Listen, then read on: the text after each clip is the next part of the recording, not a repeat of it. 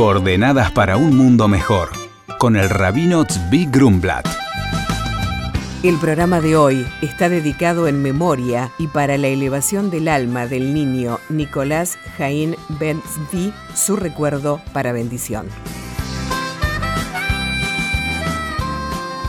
Estamos en un mes de balance. Una de las costumbres que tenemos en este mes es revisar mezuzot y tefilim.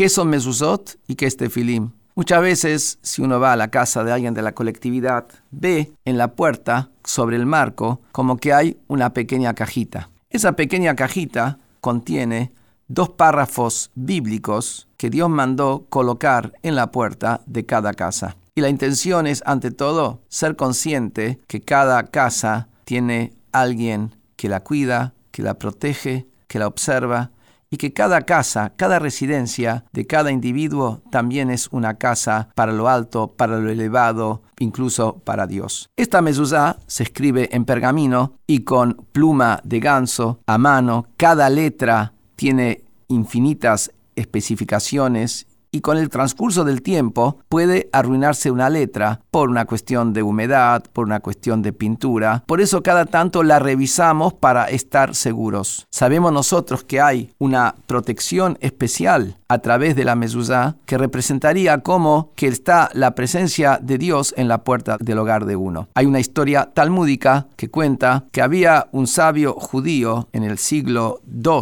de la era común que se llamaba Rabí Yehuda el príncipe. Era el líder del pueblo judío en esa época en Israel, en Judea, y era muy amigo del gobernador romano Antonino. Y entre los dos se intercambiaban cosas, y una vez Antonino le manda a Rabí Yehuda una piedra preciosa de regalo.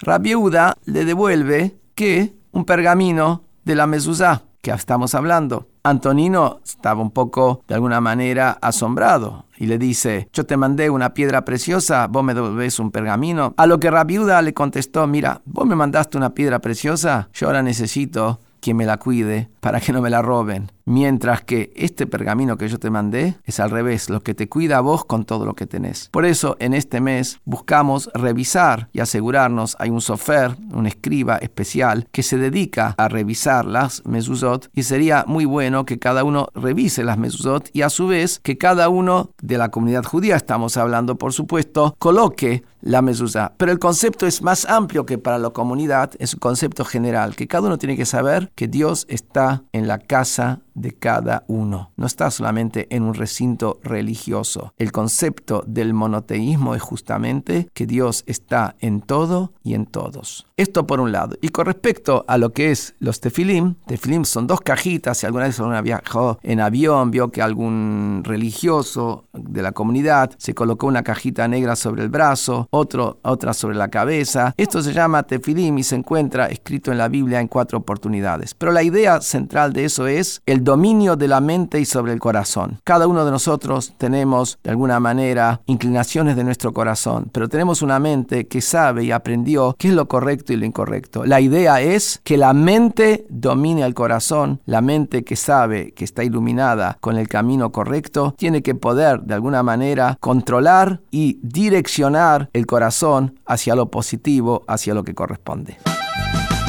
El mensaje de Adriana desde la provincia de Buenos Aires nos escribe y dice, hola Rabino, gracias por sus mensajes tan fortalecedores. La semana pasada todos seguimos con interés el eclipse y quería saber, ¿tiene esto algún significado espiritual? La respuesta del rabino es, hola Adriana, todo lo que ocurre en el mundo es para darnos una enseñanza. Así como uno sabe que detrás de la luna todavía brilla el sol, de la misma manera no hay dudas que dentro de cada uno de nosotros hay una luz divina. Podés huir y esconderte. Podés intentar olvidarlo. Podés negarlo todo, pero como un niño nunca puede perder el amor por un padre, infinitamente más, el alma dentro de nosotros nunca puede perder su amor incondicional por Dios.